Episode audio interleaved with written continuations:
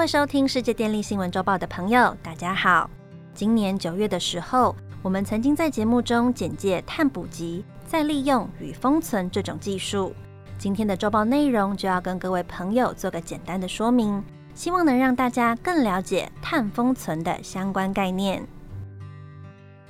地球的碳在生物圈、岩石圈、土壤圈、水圈及大气圈中会进行交换，而这个概念就是国高中地球科学课本里所提到的碳循环。举例来说，大气里面的二氧化碳经过树叶的光合作用吸收之后，碳最后会转化成树干的木头部分，但是这棵树可能运气不好。遇到土石流，所以被冲到了海中，变成了漂流木，最后沉到海底。当木头沉到海底之后，被海床的泥沙盖住，最后经过数十万年的地质作用，木头变成了地层中的煤炭。这就是把大气中的二氧化碳固定到地层里面的一种方法。当然，除了煤炭之外，大气中的二氧化碳也可以用其他的方法被固定在地层里面，例如可以变成碳酸盐类的矿物，在石头的缝隙里面形成如方解石一般的白色或是透明结晶。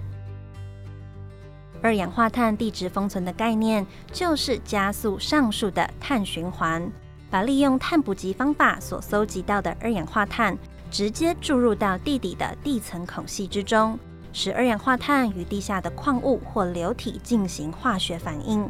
让二氧化碳转化为碳酸盐类的矿物固定于地底。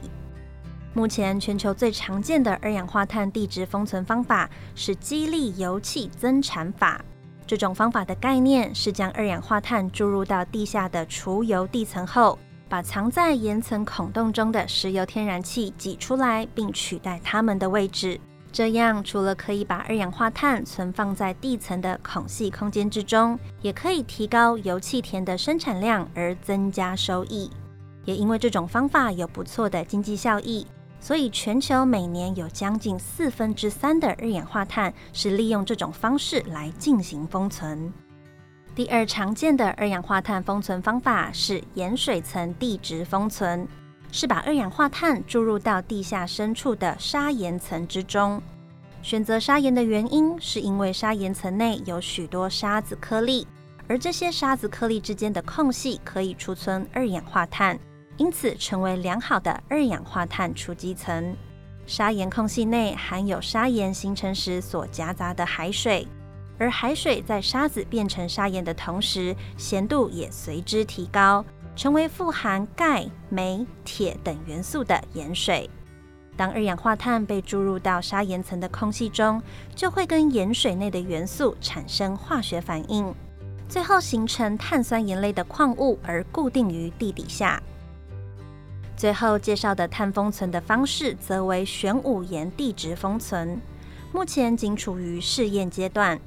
这种方法是把二氧化碳与淡水混合后。注入到玄武岩层之中，因为玄武岩形成时会产生很多的孔隙，所以可以作为储存二氧化碳的空间。同时，玄武岩内含有铁镁质矿物，因此可以与二氧化碳行化学反应，转化成为碳酸盐类的矿物。目前世界上较具规模的玄武岩地质封存试验场域在冰岛。近年来的研究成果显示。二氧化碳确实可以透过人工注入的方式固化于玄武岩内。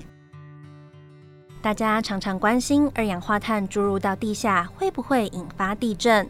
或是大地震发生在二氧化碳注入设施的附近会不会造成二氧化碳的泄漏等问题。研究结果指出，在全球将近五十年的二氧化碳注入历史中，尚未出现由二氧化碳注入所引起的致灾型地震。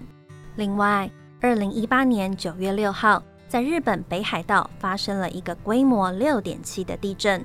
震央距离北海道的山小木二氧化碳封存试验场大约三十公里。虽然试验场当时经历了六强的震度，地震虽然大，但没有造成二氧化碳的泄漏，注入设施也没有受到损伤。让大家对于碳封存技术的信心提升很多。